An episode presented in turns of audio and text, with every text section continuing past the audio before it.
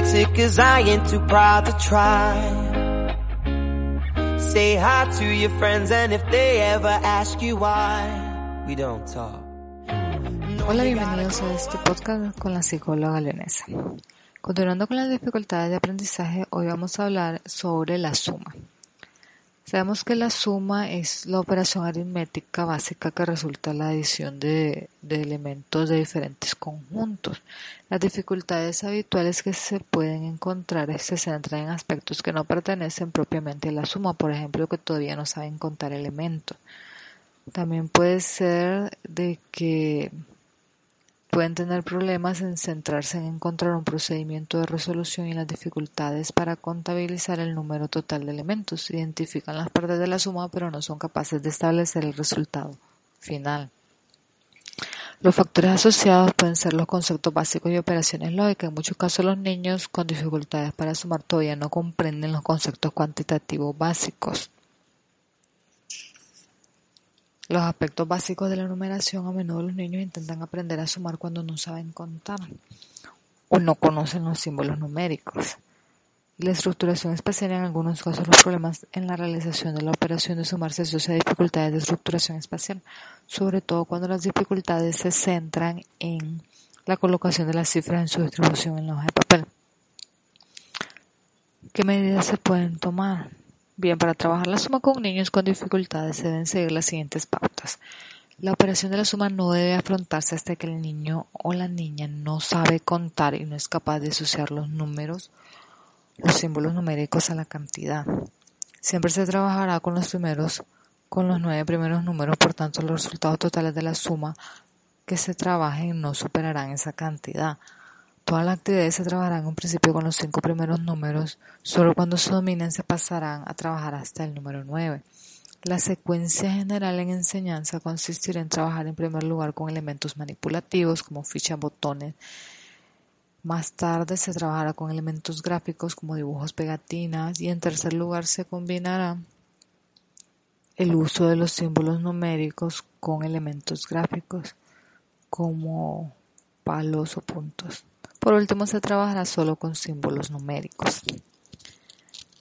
Bien, veamos las actividades. Suma de fichas guiadas. La primera actividad consiste en sumar elementos eh, manipulativos como fichas o botones. Al principio es conveniente que los elementos tengan la misma forma y color. No es adecuado comenzar trabajando con piezas de diferentes colores. Se le propone al niño eh, o a la niña la tarea de, una forma similar a la siguiente. Aquí tienes unas fichas, cuéntalas. Y aquí tienes otras fichas, cuéntalas también. Si juntas todas las fichas, ¿cuántos tenemos en total? Y se realiza el gesto de juntarlas y de ponerlas en orden para que las puedan contar. Sumar elementos manipulativos. La siguiente tarea es similar a la anterior, pero no se le guía la actividad, simplemente se le plantea la situación con los elementos delante, si tienes aquí tres coches y le sumas dos más, ¿cuántos coches tiene? El niño tiene que realizar el conteo total. Suma con regletas es una tarea manipulativa para que vaya asimilando que el resultado total de una suma siempre es un número mayor que cualquiera de los sumados. La actividad consiste en facilitarle dos regletas que sumadas sean de un tamaño igual o menor que la mayoría de todas.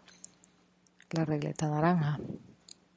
La actividad se le plantea de la siguiente manera. Mira estas dos regletas, la roja y la blanca las vamos a juntar. Ahora busco una regleta que sea igual que estas dos.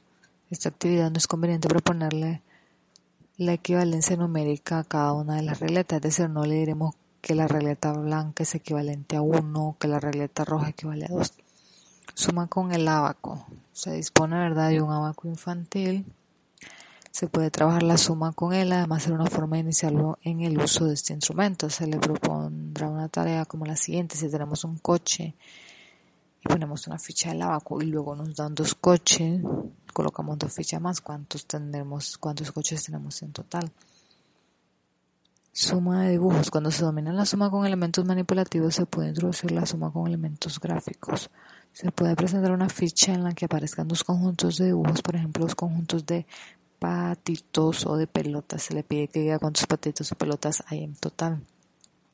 Suma de palotes o redondeles. Esta tarea consiste en proponer en una hoja dos conjuntos de elementos fáciles de dibujar, por ejemplo, un conjunto con dos redondeles y otro conjunto al lado con cuatro redondeles. Le preguntaremos cuántos redondeles hay en total y le pediremos que dibuje el total con un nuevo conjunto que sea unión de los anteriores.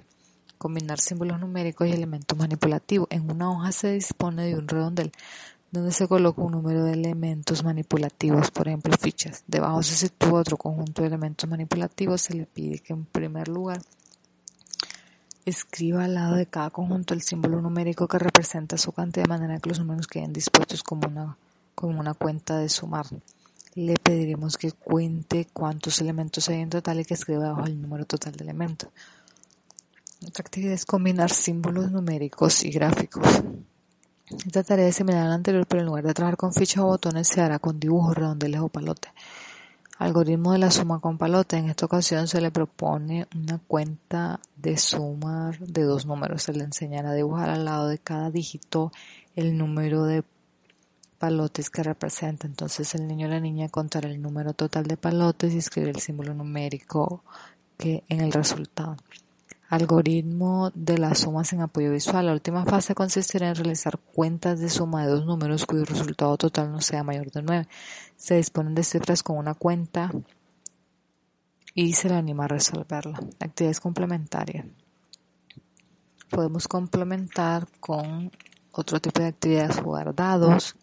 Se puede jugar eh, dados, ¿verdad? En uno de los dados escribir en la cara hasta el número 5 con sus correspondientes puntitos. Como el dado tiene seis caras, se puede repetir uno de los números. En el otro lado se escribir en la cara hasta el número 4. Se trata de jugar utilizando estos dos lados. También se puede utilizar los dados para jugar a ver quién obtiene el mayor número fichas de refuerzo. Existen en el mercado fichas de refuerzo para trabajar la suma. Pueden ser útiles siempre que se adapten a las secuencias propuestas de actividades y las dificultades del niño. También se puede encontrar, estoy segura, actividades en formato digital. Las orientaciones a la familia, ya que esta suele mostrar un gran interés por el aprendizaje de la suma, eh, podemos decirle que lo importante no es aprender a hacer las cuentas, sino comprender lo que, en qué consiste el sumar. Es necesario que los niños trabajen los niveles manipulativos y gráficos. Asimismo, utilizar diferentes procedimientos en casa y en la escuela en lugar de ayudar.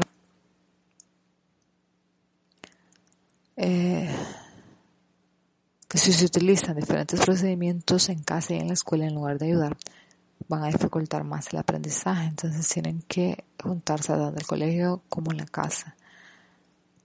Los padres deben de seguir las pautas establecidas por los educadores.